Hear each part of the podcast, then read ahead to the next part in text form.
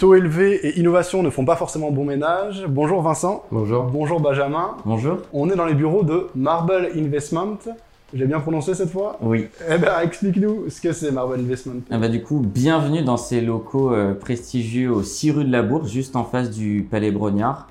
Euh, du coup, Marble Investment a pour objectif d'intégrer des NFT dans des biens commerciaux. Donc ça, c'est une partie de mes activités.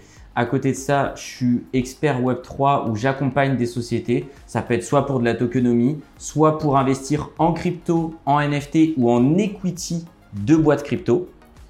Et euh, j'enseigne aussi à l'ESSELSCA où j'ai monté le premier master blockchain reconnu en Union Européenne. On va être accompagné de Vincent Bois, analyste chez IG. Alors, tu suis beaucoup de classes d'actifs différentes puisque ça va des matières premières jusqu'aux actifs euh, de nouvelles technologies, aussi bien les entreprises qui accompagnent. Euh, donc en ce moment, on a beaucoup parlé de Nvidia. on a aussi eu des boîtes qui se sont largement relevées dans le secteur de la tech. On pense à Meta, par exemple, qui enchaîne les mois assez impressionnants après une chute qui a été aussi euh, vertigineuse, et tu parles beaucoup de crypto-monnaie.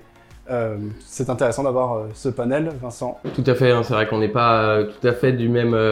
on n'a pas la même vision, puisque moi je suis plutôt marché, toi plutôt structure et technologie, mais finalement on se retrouve sur les cryptos, sur la technologie, sur les NFT. moi, en effet, je, vois beaucoup de marchés, mais de plus en plus, eh bien, on voit que les crypto-monnaies intègrent de plus en plus de marchés finalement, la nouvelle technologie d'abord, la finance d'abord, la nouvelle technologie et puis peu à peu l'immobilier également. Donc euh, c'est vrai que et eh ben, même dans euh, l'analyse de marché, dans la finance traditionnelle, eh bien, on intègre de plus en plus euh, les crypto-monnaies, les NFT et tout ce qui est lié justement ces, à ce nouveau marché finalement. En intro, je disais, taux élevés et innovation ne font pas bon ménage de manière générale. À l'écran, on a le Bitcoin, donc l'évolution du cours du Bitcoin depuis 2019 alors 2019 puis 2020, ça a été des périodes incroyables. 2020, à la fois, on a eu un crack, d'ailleurs, on le voit, mais qui a été euh, finalement un flash crash euh, quand on prend un peu de recul.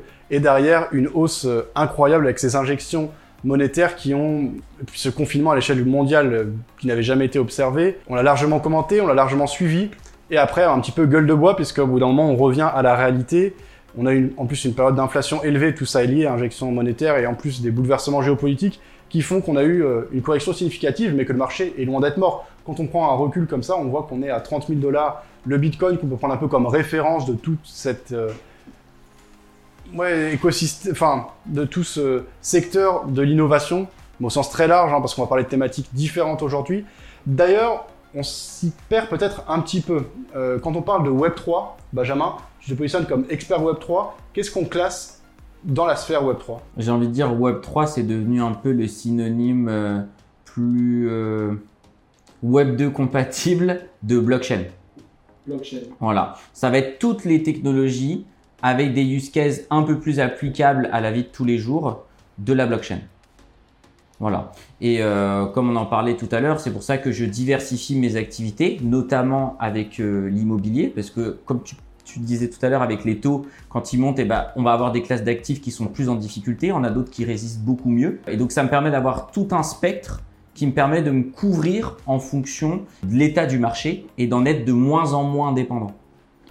Notamment bah là avec les cryptos euh, qui ont beaucoup baissé et euh, on en parlait euh, du coup parce que le, globalement c'est une industrie où il y a peu de projets qui sont viables et c'est ce qui est intéressant, c'est que c'est dans ces périodes de marché où le marché est beaucoup plus bas qu'on arrive à avoir des projets plus intéressants puisqu'il y a moins d'attractivité de l'argent, donc il faut être beaucoup plus innovant, beaucoup plus travailler pour pouvoir récolter des fonds et essayer de faire quelque chose où là la thématique de je veux dire le, le narratif d'investissement, il est beaucoup plus sur l'IA et un peu l'AR qui revient avec le casque d'Apple euh, qui a fait beaucoup parler. C'est ça, hein, c'est narratif, c'est un très bon mot. Euh, au fil des mois, on a euh, des thèmes qui prennent toute la lumière. En ce moment, c'est vraiment l'intelligence artificielle. À défaut, en ce moment, les NFT, sur lesquels tu as une grande compétence et une grande connaissance, euh, intéressent beaucoup moins au sens large. Est-ce que tu le perçois et quel est ton point de vue, toi, en tant qu'expert? Les NFT, il y a deux choses. Il y a la partie, on va dire, PFP, j'ai envie de dire le, le NFT qui a peu de valeur ajoutée sur le papier. C'est plutôt les NFT de clubs, de membres qui ont essayé de construire quelque chose. La plupart étaient des arnaques. Donc forcément, il y a une grosse défiance euh, sur ces produits actuellement. A contrario, les NFT sur l'art, eux, ils battent sans cesse des records. Alors on est quand même loin du NFT de Beeple qui avait été vendu 69 millions de dollars, mais quand même, on a eu des belles ventes la semaine dernière à plusieurs dizaines, voire centaines de millions de dollars. Donc euh, on, a, on, a, on, a, quand même alors, centaines de millions de dollars au global, hein. Dizaines de millions de dollars par, euh, produit. Euh, donc on a quand même des belles choses qui sont faites sur les NFT. Par contre, le modèle plus classique PFP, qui est en gros le, NFT pour avoir sa photo sur Twitter, sur Facebook, sur les réseaux, fonctionne beaucoup moins aujourd'hui. Et euh, pour revenir sur ce que tu disais juste avant, on est quand même un peu plus sur un narratif crypto parce qu'on peut voir sur la courbe que ça a bien augmenté depuis. Déjà parce que FTX, il y a peut-être moyen qu'on puisse récupérer euh, nos fonds. Moi, j'en faisais pas partie. Hein. J'ai eu beaucoup de chance parce que j'ai fait mon compte juste avant que ça saute et j'ai pas eu le temps de déposer. J'ai pas été euh, top visionnaire là-dessus, mais j'ai eu la chance de ne pas mettre les mains dedans. Mais il y a quand même un le narratif IA est déjà un petit peu dépassé aujourd'hui. En termes d'investissement, de flux d'investissement, ça a beaucoup baissé. Et on voit que récemment, c'est le narratif crypto qui revient avec les ETF. Si on regarde en termes d'économie d'attention, pour moi, il y a beaucoup plus d'attention sur alors Bitcoin puisque c'est les ETF Bitcoin. Hein. Sur, le, sur, les, sur toutes les autres cryptos, c'est beaucoup, c'est bien différent. Elles sont beaucoup plus à la peine. Mais sur le narratif ETF crypto, c'est ça qui domine les sujets d'investissement des dernières semaines. C'est vrai, hein, le, le, narratif a changé. Le début de l'année, on a profité euh, de l'intelligence artificielle. Euh, et aujourd'hui, euh, eh bien, le, rebond s'est fait principalement sur cette, euh, cette narrative, sur les ETF, sur les grands euh, fonds d'investissement. Je parlais tout à l'heure justement de cette euh, intégration finalement des crypto-monnaies dans la finance traditionnelle et c'est un nouveau pas. On a BlackRock, hein, on va pas reciter les noms qu'on connaît tous sur les grands fonds d'investissement, les grandes banques qui avaient un discours plutôt de ce vieux discours de blanchiment d'argent et de fraude sur le Bitcoin et bien maintenant c'est plutôt d'essayer de l'intégrer dans leur dans leurs propres fonds donc au-delà, euh, cette narrative, elle est depuis quelques, quelques semaines. Euh, on a eu quand même une corrélation avec les indices technologiques qui ont profité, eux, de l'IA. Et puis, euh, eh bien, cette corrélation qui était encore forte en début d'année avec euh, les cryptos, eh bien, ça a permis ce rebond. Hein. On a doublé 15 000 jusqu'à 30 000 dollars.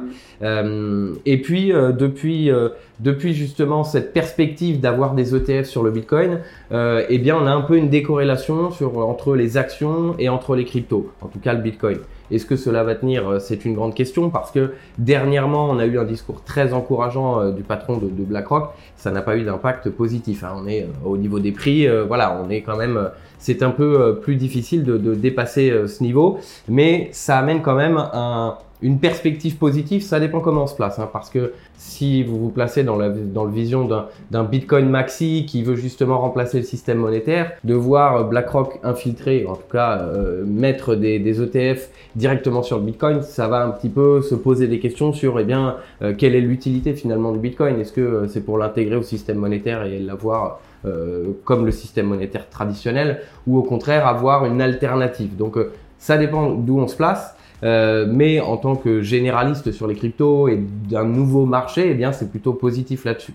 Faut voir en revanche que si on revient à la première cotation de, du futur, le premier futur sur Bitcoin, premier produit dérivé de finance traditionnelle qui a un sous-jacent qui est une crypto-monnaie, eh bien c'était la fin du bull market, c'était le 18 décembre 2017 le plus haut euh, historique de l'époque, c'était à 20 000 dollars et c'était le 17 décembre 2017. Euh, Donc euh, cette, cette mise sur le marché des futurs, alors on peut shorter les futurs, on peut vendre bien entendu, euh, eh bien ça a amené à une forte baisse qui nous a amené à une baisse jusqu'à 2019. C'était la fin justement de, de cette baisse qui a commencé en décembre 2017, qui s'est terminée ici, et, et puis injection monétaire, et ça nous a amené eh bien, à cette forte hausse. Donc, euh, eh bien, on verra la suite. Mais voilà, on a changé un peu de, discours. Il y en a toujours qui peuvent soutenir les marchés. ici, euh, eh bien, c'est plutôt l'ETF. On attend bien sûr la confirmation de la, SEC là-dessus. Et pour le petit fait amusant, on était ensemble, si tu te souviens. Fin 2017, on avait fait une conférence au salon actionnariat ensemble où euh, j'étais l'un des seuls à avoir annoncé que Bitcoin allait baisser à 20 000 dollars et que tout le monde, limite dans le public, me jetait des tomates,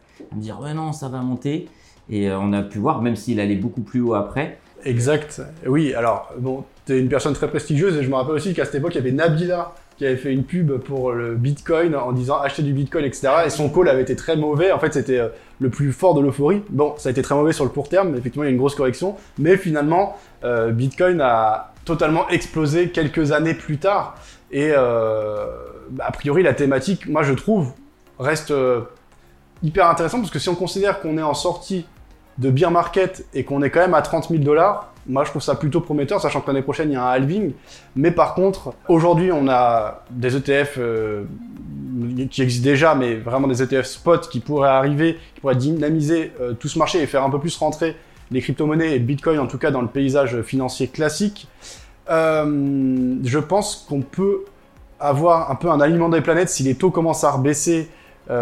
Parce qu'il y a ça aussi, je disais en introduction, innovation et taux élevés ne font pas forcément bon ménage. C'est vrai que, en tout cas, quand on a eu la folie haussière de 2020, c'était sur un fond de taux bas et d'injection monétaire énorme. Aujourd'hui, on n'est plus du tout dans ce cadre-là.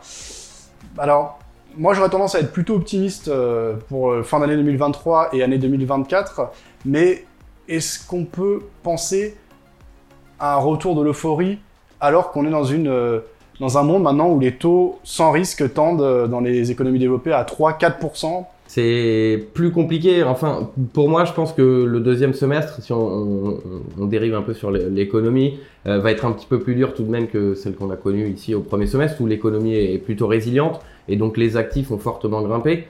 Euh, le deuxième semestre et l'année 2024 pourraient tout de même, on pourrait subir c'est cet impact de l'évolution de l'économie ou de la politique monétaire, hein, parce que l'augmentation des taux a forcément un impact sur euh, beaucoup de pans de l'économie, sur euh, la technologie, puisque euh, pour les sociétés de croissance, d'innovation ont besoin de s'endetter pour ensuite innover, pour investir, bien entendu. Et donc, entre des taux à 0% et des taux à 7%, euh, ça, change un peu la donne sur la quantité qu'on peut investir et puis également même la quantité de, euh, financement qu'on peut obtenir. Donc euh, ça pourrait être plus difficile. En revanche, euh, eh bien, comment on place maintenant Bitcoin En 2020-2021, c'était clair que c'était un actif euh, de croissance, ou en tout cas suivait la courbe de ces sociétés extrêmement de, de, croissance, ou en tout cas technologiques.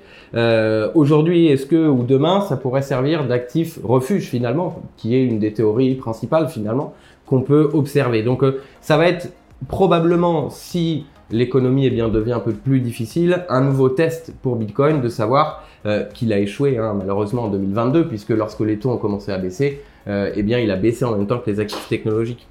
Est-ce que justement ici, euh, le fait qu'il y ait peut-être un ETF, que certains fonds d'investissement le qualifient d'actif international ou de valeur de réserve, eh bien, est-ce qu'il pourrait réussir ce nouveau test et voir eh bien, des actifs qui baissent et le prix du Bitcoin qui continue de progresser, ce qui serait extrêmement positif euh, pour la finance, mais également eh pour toute la structure de, des crypto-monnaies. Et un point à surveiller aussi, parce que même si je pense que Bitcoin se rapproche plus d'une commodities, il y a aussi le pouvoir du dollar qui là se dépérit de plus en plus. On, est passé on a passé les 1,12 qui était un niveau important. Là, on avait un niveau autour de 1,10, 1,11.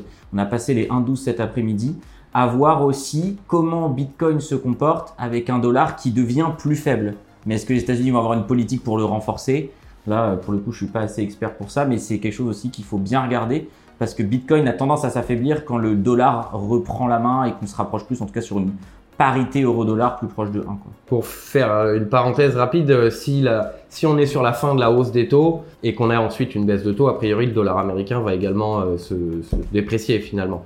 Euh, si l'inflation n'est plus présente, si la politique monétaire est accommodante, le dollar va plutôt baisser. En revanche, si on a une économie qui va être un peu plus difficile, euh, eh bien la valeur refuge, ça va être le dollar automatiquement. On peut regarder dans les autres crises, donc les investisseurs vont plutôt sur le dollar américain. Donc ça va être plutôt, euh, justement, ça rejoint un peu euh, la réflexion. Est-ce que, euh, est-ce que je disais avant, eh bien, est-ce qu'on va choisir plutôt le Bitcoin ou aller se protéger sur le dollar américain?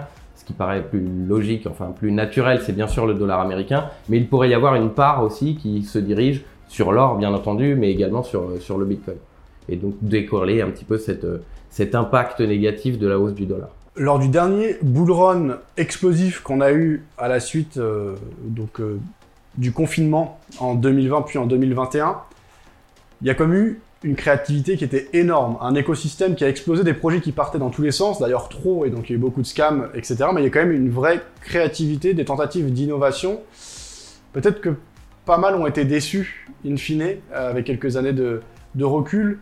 Euh, est-ce qu'il y a des innovations fortes qui restent quand même de, cette période et est-ce qu'on peut s'appuyer dessus pour bâtir des choses euh, intéressantes? Toi qui es expert en, NFT, tu disais, voilà, il y a des NFT artistiques qui, eux, a priori, euh, s'implantent de manière pérenne et sont une nouvelle manière de, s'échanger de, de l'art. Il y a beaucoup de projets, par contre, qui pourtant représentaient à un moment donné des capitalisations énormes qui finalement ne valent plus grand-chose. Il y a eu carrément des scams et des problématiques des... Voilà, quand on voit FTX, c'était pas n'importe quelle euh, faillite. Enfin, je veux dire, c'était quand même quelque chose d'important qui a financé beaucoup de partis politiques aux, aux États-Unis. Alors, est-ce que les, les investisseurs vont être remboursés ou pas? C'est encore. En... Mais voilà, en tout cas, il y a une grosse défiance vis-à-vis de l'ensemble de l'écosystème crypto, blockchain. Est-ce que tu la ressens et comment toi tu, tu la vis en fait? Alors, je pense qu'il faut pas aller chercher trop d'innovation parce qu'aujourd'hui, on est toujours à innovation, innovation, mais peut-être revenir sur quelque chose de plus concret. Et nous, c'est ce qu'on fait beaucoup ici euh, avec de l'immobilier. On n'a pas du tout la prétention d'être les plus innovants. Il y a beaucoup de sociétés qui, en termes d'immobilier Web3, sont beaucoup plus innovantes que nous. En revanche, en termes de use case et de répondre à des solutions avec des problématiques du monde réel, je pense que là, on est le plus avancé. Et donc, aller chercher de l'innovation pour faire de l'innovation, je pense que ça n'a pas beaucoup de sens. C'est déjà, partons des problèmes qui existent aujourd'hui, on va dire, dans le Web 2, le monde traditionnel, et comment la blockchain et la crypto, les NFT, peuvent apporter des solutions et régler de vrais problèmes. Et si on raisonne comme ça, on aura beaucoup plus de projets à valeur ajoutée.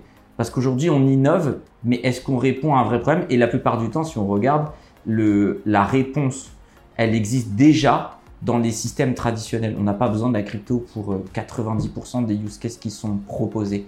Et c'est un peu ça le problème. Il ne faut pas fantasmer sur l'innovation, puisque très souvent on est déçu. Alors après, il peut y avoir des coûts euh, à jouer à très court terme. Et ça, c'est très bien. Euh, C'est ce que j'en parle notamment dans mes posts du jeudi sur LinkedIn. C'est d'essayer de trouver les petites niches d'investissement. Mais j'ai envie de dire, sur de l'horizon d'investissement, c'est comme si c'était du scalping. Alors, c'est pas du trading à la minute, comme c'était euh, il y a quelques, quelques années sur les NFT où on gardait des NFT pas plus de 10 minutes.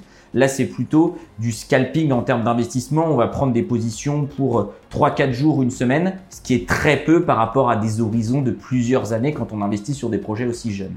Pour rester sur les NFT, alors, effectivement, ce qui est par exemple euh, Bored App euh, et euh, les autres collections, euh, les prix se sont vraiment effondrés dernièrement. Par contre, il y a quand même un intérêt des grandes marques. Il est peut-être pas aussi présent qu'il y a quelques mois quand c'était vraiment la hype des NFT, mais il y a quand même beaucoup de grandes marques et des marques prestigieuses qui lancent des collections d'NFT. Qu'en penses-tu? Je sais que toi-même, tu investis dans quelques-uns. Mon, les grandes marques récemment, hein, parce que c'est un marché qui bouge très très vite. Donc euh, je vous dis quelque chose, vous regardez la vidéo dans trois mois, c'est probablement faux. Et c'est ce que j'avais dit quand on avait fait une vidéo, si tu te souviens, au, au salon du trading. Euh, rien que déjà le temps de préparer la vidéo, bah, j'avais pris, j'avais, un- j'avais proposé d'investir sur Solana, qui avait été mis sur OpenSea, donc le pump était déjà fait et j'avais fait, moi, j'avais préparé il y a trois jours avant. Et après on a vu le- ce qui est devenu Solana et, et je l'avais dit, s'il fallait plus du tout investir, c'était déjà passé. Donc on est sur un marché qui avance très rapidement. Donc c'est très difficile, il faut être très focus et c'est très niché. La dernière hype, elle était plutôt par exemple sur les NFT qui étaient autour de Bitcoin, qui sont pas vraiment des NFT mais qui ressemblent et où il y avait une certaine nostalgie puisque Bitcoin est un écosystème un petit peu plus archaïque d'un point de vue euh, construction mais beaucoup plus sûr. Mm. Euh, et donc du coup il y avait une certaine nostalgie des personnes, d'utilisateurs d'Ethereum, de revenir sur Bitcoin parce que c'est un écosystème plus ancien et du coup c'était plus rigolo de trader dessus. Et, euh, et après, il y a eu toutes les dérivées avec toutes les blockchains de Layer 1 euh, comme Litecoin, comme Dogecoin. Et après, il fallait voir quel protocole était le plus utilisé pour faire des NFT sur ces blockchains euh, Proof of Work. Donc là, on rentre dans des choses très techniques, mais c'est sur ça que j'essaye de focus. Mais c'est vraiment euh, c'est des trades qui durent trois jours. Et après, c'est vraiment du pump and dump. Bah, comme on l'a vu sur PP, qui a été listé euh, sur Binance, qui était un shitcoin qui est sorti de rien, avec une team un petit peu plus solide que les autres, puisqu'ils n'avaient pas accès au wallet du compte et donc du coup ils n'ont pas dump euh, la trésorerie de la société, si je puis dire, sur leurs utilisateurs. Euh, mais on a vu que ça, dès que c'était listé sur Binance, c'était déjà le top et c'était déjà fini. Donc on est sur un marché qui a une économie aujourd'hui qui est très rapide et c'est et c'est difficile comme ça de donner des horizons. Il faut plutôt essayer de, de capter la hype et, euh, et d'attraper euh, le bon moment. Là, par exemple, je focus beaucoup sur les tokens de sport. C'est ça qui marche bien. Euh, elle fonctionne un peu comme des marques de luxe, si on regarde aujourd'hui les clubs de sport, euh, les billets c'est de plus en plus cher. Euh, là où les marques de luxe veulent de moins en moins le mot NFT, c'est-à-dire qu'elles veulent inclure la blockchain, mais euh, ne veulent pas parler de NFT, ne veulent pas parler vraiment de Web3, elles s'intéressent simplement à la technologie pour répondre à des use cases différents. Et on est un peu sur le même système que PFP avec ce que j'avais dit sur LinkedIn, le proof of je me la pète. C'est-à-dire qu'aujourd'hui, avec les réseaux, il y a plein de choses qui est faux. Je peux aller dans un hôtel de luxe, mais ça se trouve, je me suis fait inviter, c'est toi qui as payé, et, j'ai rien là-dedans. Je peux ouvrir une bouteille de luxe, mais c'est peut-être mon ami qui l'a ramené. Je peux avoir une montre, c'est peut-être une location, une voiture et tout ça. Et avec les NFT, ça va être une preuve qu'on détient bien nos assets. Comme exemple, c'est bien ma voiture puisque c'est bien moi qui ai le NFT. C'est bien moi qui ai acheté cette bouteille. C'est Interstellar, euh, j'ai notamment investi dedans, qui est une société qui va mettre des NFT sur des bouteilles de vin. Bah, je l'ai bien bu. En tout cas, c'est bien moi qui l'ai acheté. Et ça va être une sorte de passeport de validation de ce que j'ai pu faire dans ma vie. Euh, a contrario, sur les tokens de sport, eux, ils sont plutôt sur l'expérience. Et j'ai envie de dire, on rentre dans l'émotionnel. Et là, il y a des, des, des, multiplicateurs hyper importants à aller chercher sur ces tokens. Euh, notamment le dernier que j'avais identifié.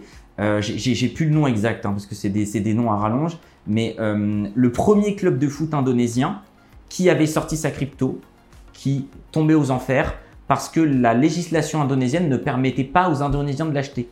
Donc en fait, elle était détenue par un peu tout, surtout les Turcs parce qu'ils sont très très focus sur les tokens de sport. Euh, et euh, j'avais vu qu'il y avait une régulation qui allait se passer. La régulation passe, le token bouge pas. J'en achète, bon, j'ai envie de dire une tonne, mais on peut même pas parce que si tu prends 5000 euros sur ce genre de token, tu es limite une whale, tellement il y a peu de volume. Et quatre jours après, euh, le marché, c'est vraiment euh, peut-être que les, les courtiers là-bas ont pu permettre euh, de proposer ce token, bim, direct x10. Mais ça, c'est des trucs très très très spécifiques où à chaque fois il faut être au courant de tout ce qui se passe et c'est très niche. Et on peut pas mettre des sommes de folie parce qu'après il n'y a pas de liquidité tout simplement. Mais là, c'est mon dernier focus, c'est de travailler sur ces tokens sportifs où pour moi, comme on rentre dans l'affect, déjà je je suis pas en concurrence avec des traders et euh, les gens qui vont acheter ne, ne, vont pas forcément chercher à vendre, donc ils vont pas être en compétition avec moi dans le carnet d'ordre. Mmh. Donc ça c'est ça c'est j'ai envie de dire s'il y a un petit truc si vous regardez la vidéo dans les deux trois semaines à suivre, il y a, il y a quelque chose à faire. Dans trois mois je sais pas, il faudra en faire une. Comme le dit Benjamin, c'est quand même vraiment voilà il faut être euh, là au bon moment au bon endroit, comprendre la problématique. C'est un marché de niche. Si on prend un peu plus de recul, on peut investir sur les entreprises qui accompagnent toutes ces innovations. Euh, si on parle, alors là c'est vrai qu'on focus vraiment sur blockchain, crypto, mais si on élargit un peu à la grande thématique euh, de l'intelligence artificielle qui a fait le buzz, quelles sont les plus grandes entreprises euh, sur les qui ont déjà profité et qui pourraient profiter du développement de ces innovations dans les prochains mois? Dans dans l'intelligence artificielle, il y en a beaucoup, mais c'est vrai que les premiers sont les fabricants de, puces hein, qui, profitent de ça. On pense à Nvidia immédiatement. Euh, super microconducteurs également, des sociétés qui, qui profitent de la perspective euh, d'avoir une, production plus importante. Donc ce ne sont pas forcément celles qui vont développer euh, l'algorithme ou qui vont développer le code informatique, c'est celles qui vont euh, permettre d'avoir une machine qui soutient finalement ce code ou qui soutient l'évolution de, la technologie. Donc les, puces en premier, il y en a d'autres bien sûr qui développent le code, mais en général ce sont soit des sociétés qui ont d'autres activités ou des sociétés eh bien qui ne sont pas cotées directement. Mais pour le moment, euh, ce sont les fabricants de puces. En revanche, l'intelligence artificielle est déjà présente depuis un certain temps, hein, depuis plus de dix ans. Euh, elle a accéléré au niveau des connaissances, etc. Euh, elle, ne, devient plus agressive comme une. Je crois que c'était Facebook qui avait mis une intelligence artificielle euh, en ligne et qui était plutôt euh, euh, d'un bord politique pas forcément apprécié en quelques mois parce que les utilisateurs l'avaient testé et, euh, et avaient dû la débrancher. Mm. Donc maintenant, euh, eh bien, c'est tout de même un peu en avance par rapport à ce que l'on a vu, mais euh, la hausse que l'on a actuellement ne justifie pas euh, l'avancée qu'on a vu finalement. Il y a simplement le chat GPT qui a été mis en ligne euh, et donc accès au grand public. Mais en soi, c'est déjà utilisé énormément. Donc, je pense que effectivement, c'est quelque chose dans l'avenir comme l'a été Internet dans les années 2000 finalement. Euh, mais c'est ce qu'on a eu dans les années 2000. On a eu un engouement extrêmement important. Internet était déjà développé, les ordinateurs aussi. Et puis dans les années 2000, eh bien, on a eu une forte hausse jusqu'à l'éclatement de la bulle, euh, où c'est forcément tombé très bas, où on a écarté eh bien beaucoup de projets comme dans les cryptos hein, qui n'ont absolument rien à faire là et qui profitent de cette hausse. Euh, et même s'il y a eu une forte baisse, c'est les sociétés les plus importantes que l'on a aujourd'hui. Hein, toutes ces sociétés comme Amazon ou qui étaient présentes pendant la bulle Internet, pour certaines. Euh, et donc, on est un peu dans le même cas de figure pour moi, c'est-à-dire qu'on on va un peu trop loin, on va un peu trop vite, on fait pas le tri dans euh, les sociétés qui vont s'en tirer, puisqu'on parle peut-être dans 10 ans ou, plus longtemps, et tout le monde en profite, alors qu'il va y avoir clairement un écrément, euh, et on va probablement, probablement avoir la même chose. Donc euh, beaucoup de sociétés vont en profiter, mais il est peut-être un peu tôt pour déterminer qui va être le grand gagnant finalement, qui va être eh bien notre Apple de demain ou notre Amazon de demain lié à la l'intelligence artificielle, même si ces sociétés que je viens de citer notamment vont probablement en profiter. Euh, mais à l'époque, euh, Nokia était le premier fabricant de téléphone, on le voit plus aujourd'hui. Euh, Microsoft était bien au-delà de, de, ce qu'est Apple aujourd'hui, qui n'était pas grand-chose. Donc il va y avoir des grands gagnants, Nvidia probablement, d'autres sociétés également. Mais il est, je pense, important de prendre son temps et de voir un peu cette folie qui va probablement s'arrêter pour certaines sociétés et qui va profiter à d'autres. Euh, et donc prendre probablement le temps d'analyser euh, quelles sont les sociétés qui vont en profiter. On est sur un marché naissant. Euh, les personnes qui analysaient la technologie Internet dans les années 2000 n'avaient aucune idée probablement de ce que ça allait devenir. Et donc quand on ne sait pas ce que ça va devenir dans 20 ans, on a un peu de mal à savoir qui va finalement être le grand gagnant. Donc c'est quelque chose dans l'avenir, mais il va probablement y avoir des, des opportunités beaucoup plus intéressantes en termes de valorisation et même en termes de projet. Ce sera peut-être pas ChatGPT qu'on utilisera euh, tous euh, demain, je ne pense pas. Peut-être, mais parmi d'autres d'autres d'autres logiciels. Donc voilà, c'est une nouvelle technologie comme les, les, cryptos. On a quand même un peu plus avancé dans les cryptos. On s'est rendu compte maintenant qu'il y a des projets forcément qu'il va falloir éviter, euh, que tous ne sont pas bons, que, voire que 90% ne sont pas bons. Euh, et donc on commence à pouvoir faire le tri, à voir qu'il y a des, euh, des NFT, qu'il y a euh, de la DeFi, etc. En 2017, c'était beaucoup plus opaque sur ce type de, d'utilisation. De, de, et donc toutes les technologies, c'est le, le, même cas de figure. Et donc pour l'intelligence artificielle, eh bien, je pense qu'il va falloir attendre de d'avoir un marché moins favorable, comme tu le disais tout à l'heure d'ailleurs, sur le fait que quand il y a moins d'argent, eh bien on se focalise et on a besoin d'être beaucoup plus innovatif et on se focalise plus sur la technologie que euh, justement sur euh, l'enrichissement euh, grâce à une technologie. Si je peux un peu mouiller, moi j'irai regarder du côté des acteurs chinois. Je ferai attention du côté des fabricants de puces parce que je pense qu'il y a alors il y a une bulle en tout cas sur le marché de la puce. Je dis pas que ces boîtes vont forcément en souffrir, mais toutes les boîtes qui utilisent du hardware aujourd'hui, notamment pour du minage de Bitcoin, sont sur des contrats limite où ils sont perdants, où ils ont acheté énormément de machines qui sont obligés de les, bloquer, comme si on avait une bulle du hash rate sur Bitcoin. Ça ne fait que monter, il y a parfois des petites baisses, et euh, font que les machines sont très vite obsolètes. C'est dingue par rapport à ce qu'on avait avant. Maintenant, une machine quasiment en un ou deux ans, elle, elle, est déjà foutue, euh, alors qu'avant, elle pouvait durer déjà le, double de ça. J'irai par contre sur les acteurs du cloud, parce que les, les acteurs du cloud, notamment en Chine, sont en train de se réveiller et de concurrencer beaucoup plus euh, les acteurs euh, américains. Il y, a il y, a un début de guerre là que, que, que je vois euh, sur euh, les partenariats qui se négocient avec des Chinois, notamment si on citait le plus gros, c'est Alibaba Cloud, qui essaye de se positionner de plus en plus euh, sur ses activités.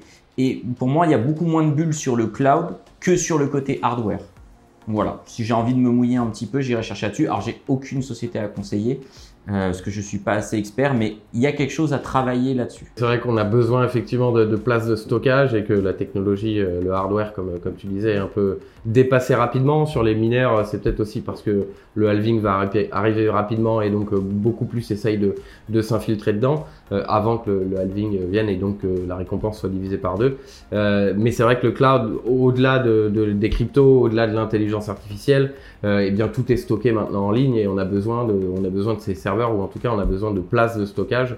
Euh, et ça, c'est effectivement un des secteurs qui va euh, en profiter de manière importante. En revanche, la, comment dire, le, euh, coût de l'innovation est beaucoup moins important. En tout cas, on n'a pas besoin d'entrepôts extrêmement importants, on n'a pas besoin euh, d'avoir euh, des machines qui coûtent très cher et donc une barrière à l'entrée importante. Alors qu'ici, effectivement, lorsque vous appelez Alibaba ou Amazon, vous avez quand même une bonne longueur d'avance. Mais il est possible finalement d'avoir des machines très compétentes qui peuvent durer plus longtemps dans le système de stockage et dans les serveurs. Notre audience, ça va être surtout des investisseurs.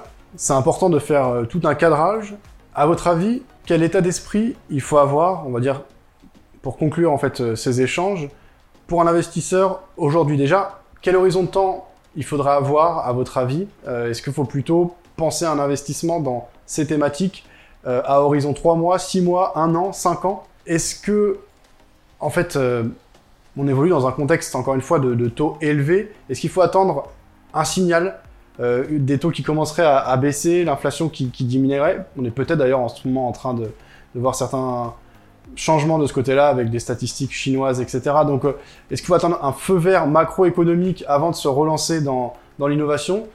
Quel doit être l'état d'esprit d'un investisseur pour tenter de profiter de ces thématiques Ouais, moi je surveillerai surtout les, chiffres de consommation parce qu'en fait on a beaucoup de métriques qui ont augmenté, que ce soit bah, le, prix des assets en général a augmenté, le prix des biens a augmenté, le prix de l'immobilier a augmenté. Et si on regarde d'un point de vue salaire, ça n'a pas beaucoup augmenté. Même si aux États-Unis, ça a pas mal suivi, dans beaucoup de pays du monde, on est en retard, même en Chine. Euh, donc j'irai vraiment chercher sur ce point. Après, là, on est sur des problématiques, j'ai envie de dire, c'est euh, Christophe Barrault hein, qui, est, le boss là-dessus. Euh, allez le suivre sur LinkedIn. On a de la chance, il est français, meilleur analyste du monde quasiment tout le temps. Et c'est lui, il est spécialiste des niches, des métriques qui sont très intéressantes. Il était l'un des premiers à avoir vu la crise du Covid avec les datas de TomTom en Chine qui avait baissé de 93% sur l'activité du coup du trafic routier. Euh, pour moi, c'est la personne, je pense qu'il faudrait suivre pour aller chercher des données macro pertinentes et euh, quelqu'un qui a un niveau et qui a une vision investissement. Aujourd'hui, moi, je suis pas économiste et je suis plutôt suiveur que euh, aller chercher les, bonnes métriques comme je le fais sur le marché pour investir sur les cryptos. Mais voilà, c'est de la micro, c'est pas de la macro. Toi, Benjamin, aujourd'hui, ton positionnement, si je le comprends et que j'essaye de le résumer, c'est celui de quelqu'un qui est impliqué donc il essaie vraiment de comprendre et de mettre les mains dans le cambouis, dans les moteurs des différents projets dans lesquels tu investis. Au-delà de ça, toi-même, euh, de travailler des choses plus larges et plus concrètes, alliant économie euh, tangible et euh, économie oui, dans le monde réel, et Web3 et solutions autour de la blockchain, etc. Donc c'est à la fois une casquette d'entrepreneur et d'investisseur. Est-ce que c'est bien résumé ce que tu fais aujourd'hui? Oui, c'est ça. Et puis comme j'investis, euh, j'arrive maintenant à conseiller bah, d'autres entreprises qui cherchent aussi à investir et qui s'y connaissent un peu moins, parce qu'aujourd'hui dans le Web 3, les sociétés qui sont spécialistes de, le, enfin qui sont des, sortes de hedge funds de Web 3 ne sont pas aussi matures que des hedge funds qu'on a classiques. Ils n'ont pas encore tous les process. Ils sont très forts pour collecter de l'argent. Là, en marketing, on n'a rien à leur conseiller. Mais en termes d'investissement, ils ont encore besoin d'aide, d'accompagnement, de comprendre les process ou des ratios euh, qui font qu'un fonds peut fonctionner. Alors après, on peut toujours se tromper, mais on met plus de chances de notre côté. Et j'aide aussi maintenant les, les sociétés, comme je disais au début avec les tokenomics, à rendre sexy leurs projets à des investisseurs. Voilà, donc j'essaye d'avoir une compétence de plus en plus euh, transversale euh, pour moins subir bah, les variations de marché, parce qu'à certaines périodes, il y a certains business bah, qui marchent plus du tout, on n'a plus du tout de demande, et à d'autres, bah, ça va être d'autres euh, d'autres types de demandes qu'on va avoir, et ça permet d'être beaucoup plus périn. Et, voilà, parce qu'on sait que le trading, même si ça reste mon activité principale, bah, je ne gagne pas tout le temps. Là, actuellement, je me fais déchirer sur Bitcoin, je préfère le dire je suis vendeur à 27 000, donc c'est pas top. Moi, je continue de penser que les assets en général sont surévalués et, euh, je pense qu'il va y avoir un retour. Alors, pas un retour très, très important, je reste dans la lignée de ce que j'avais dit euh, au dernier salon de l'analyse technique, c'était ça le dernier, le bon nom. Euh, donc, je vois bien un retour vers les, euh, vers les 20, 21 000, 22 000, quelque chose comme ça, à peu près en fait au niveau du, du coût zéro pour les, pour les mineurs de, en général, il y a une belle corrélation entre le hash rate et, euh, et le prix du Bitcoin. Et tu dirais que les horizons de temps en général pour tes investissements, c'est plutôt quelques semaines, quelques mois, ou ça peut aller jusqu'à quelques années? Sur les, les produits financiers, pour l'instant, ils sont plutôt courts, euh, parce que je pense pas qu'on est dans un timing de bull run. Euh, quand on sera dans un timing de bull run, j'essaierai d'avoir des horizons plus, plus longs. En revanche, sur, sur certains euh, projets, bah, comme là ici avec Marble Investment ou euh, Interstellar, euh, la boîte qui veut faire des NFT sur le vin, bah là on est sur des, des, horizons de temps euh, en termes d'années quoi. En effet, ça va dépendre. ça va dépendre de, l'actif sur lequel on investit, hein, mais je, je- le disais tout à l'heure, puis tu as commencé l'interview avec avec les taux sur le fait que la baisse des taux n'est pas forcément quelque chose de positif à court terme. Ça soutient l'économie, mais ça montre aussi qu'il y a un risque pour l'économie si on vient baisser les taux, alors que même si l'inflation a baissé, on est quand même sur un niveau d'inflation élevé. Si les taux venaient être abaissés, ce serait plutôt un signe que les perspectives sont mauvaises pour l'économie. Euh, et même si actuellement un léger ralentissement qu'on observe, en Chine notamment, n'a pas d'impact sur les marchés pour en avoir un euh, assez important avant de repartir justement sur une hausse, que ce soit sur le, le Bitcoin ou sur les actifs qui sont actuellement euh, survalorisés pour moi euh, également. Donc, comme je le disais, au niveau de, de, de l'économie, le deuxième semestre et au-delà pourrait être un peu plus difficile et donc retrouver des prix des actifs un peu plus raisonnables. Euh, on parlait tout à l'heure justement de cette comparaison avec Internet, mais toutes les crises sont un peu, on peut un, peu le même schéma. Euh, donc, sur la valorisation des actifs, ça peut être un retour en arrière avant de pouvoir profiter réellement de cette, ce retour haussier. Euh, et puis pour la question de l'horizon d'investissement, eh bien, ça dépend de l'actif. Donc euh, c'est vrai que si on anticipe ou qu'on attend eh bien, un rebond, euh, une baisse, pardon, on peut quand même trouver des investissements un peu plus court terme, notamment le trading où on peut profiter d'aller-retour. Ici sur le- les graphiques IG, on peut profiter justement de, de trading à la hausse ou à la baisse sur du plus court terme et puis tout en euh, trouvant peut-être des NFT sur des, euh, des choses un peu plus euh, long terme sur le, le- les 2-3 mois comme tu disais puisque ça change vite de mode ou alors en trouvant par la suite eh bien, des actions qui sont investies dans le Bitcoin, qui font peut-être du minage, qui font euh, des plateformes de trading comme Coinbase euh, et qui permettent d'investir sur le plus long terme. Après, comme ça bouge extrêmement vite, il y a aussi toutes les, industries technologiques qui peuvent être à très long terme. Donc euh, l'horizon d'investissement, eh bien, ça peut être un portefeuille bien équilibré, intègre justement des positions qui sont très court terme euh, et des positions qui sont très long terme. Si on se focalise sur la technologie ou même seulement sur les cryptos, on peut également trouver entre le trading euh, court terme et puis euh, l'investissement à long terme, peut-être dans le minage ou même dans les sociétés, eh bien on peut trouver tout de même un portefeuille qui est équilibré eh bien en investissement seulement sur ce secteur, les cryptos ou dans d'autres dans d'autres secteurs. Et je pense là où il faut faire attention, c'est qu'on est aujourd'hui, quel que soit le marché, dans des environnements à très faible volume. Franchement, tout a été quasiment divisé par euh, 10 si on regarde, euh, même en plus si on enlève, hein, j'ai envie de dire, le wash trading, euh, toute la partie arbitrage, il y a quasiment personne qui trade en termes de volume. Donc, faut faire attention sur ces prix qui sont très peu significatifs en termes de valeur, enfin de la valeur du prix qui est donné. Quoi. C'est on n'a jamais vu des environnements avec autant, avec aussi peu de volume. Et quand on va avoir le retour des volumes, je pense que ça devrait aller vers la baisse. En tout cas, c'est mon scénario. hein, si je me trompe, vous savez, ça va me coûter cher. Juste un mot, quand on s'était vu pour parler crypto, c'était le lancement des cryptos sur les Turbo 24 chez IG. Et c'est aussi une preuve de la démocratisation de ce produit, puisque IG, leader et courtier euh, vraiment central euh, pour euh, les particuliers et certains professionnels à travers le monde. Voilà, les turbos, c'est des produits qui ont un code ISIN et euh, est-ce qu'il y a eu un succès? Est-ce qu'il y a un intérêt de la part des investisseurs pour ces produits sur les crypto-monnaies?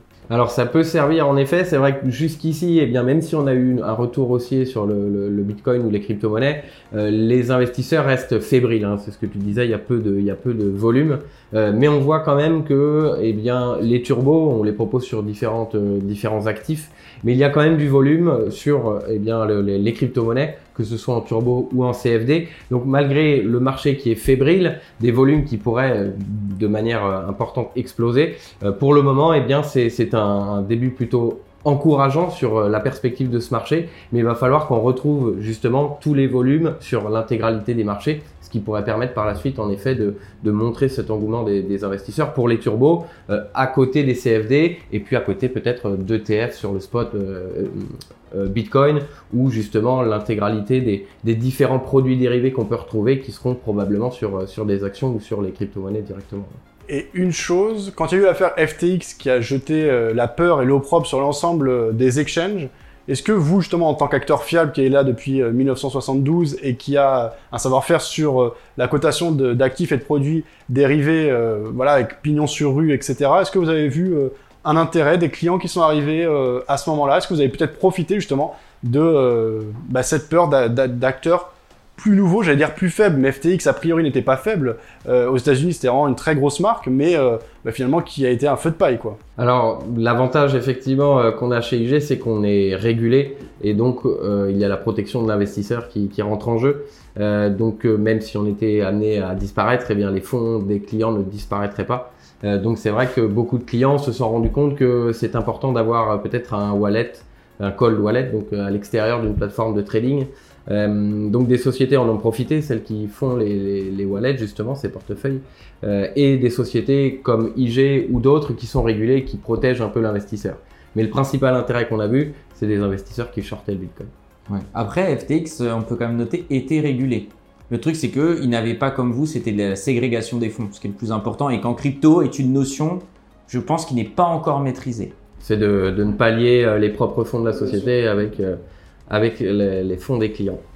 Une certaine immaturité, mais qui est compréhensible, enfin cohérente du fait que ce soit un marché nouveau et ultra innovant. Je vous invite à lire toutes les petites lignes que vous avez en bas euh, sur les, sur les courtiers. Première chose à regarder, dans quel pays c'est régulé? Si c'est des pays bizarres, euh, n'y allez pas, hein. c'est forcément qu'il se passe quelque chose. Et regardez si les fonds sont bien ségrégés. Et en général, si vous faites cette vérification qui prend 1 minute 30, qui est pas très compliqué à vérifier, euh, je n'ai jamais vu même de sociétés scam qui mettaient des faux numéros d'ACPR ou de, ou, euh, de FSA en Angleterre. Donc je pense que c'est un petit truc d'éducation, si on peut le donner, qui est facile à faire. L'AMF propose euh, une liste des leur blacklist des, des, des brokers. Donc c'est aussi facile à, même s'il y en a des nouveaux très régulièrement. Il y a quand même des moyens effectivement de, de faire quelques vérifications pour s'assurer que les fonds sont plutôt sécurisés. Merci pour votre temps, c'était super intéressant. Et on verra si la prochaine fois qu'on échange, on est de retour dans un marché fou et plein d'énergie. Mais en tout cas, c'était important de faire un point dans peut-être euh, l'amorce euh, euh, d'un nouveau marché haussier après quand même un an et demi, deux ans qui ont été bah, des années de gueule de bois. Hein. Après la fête, ça y est, c'est retour à la réalité. Merci Benjamin, merci Vincent. Merci.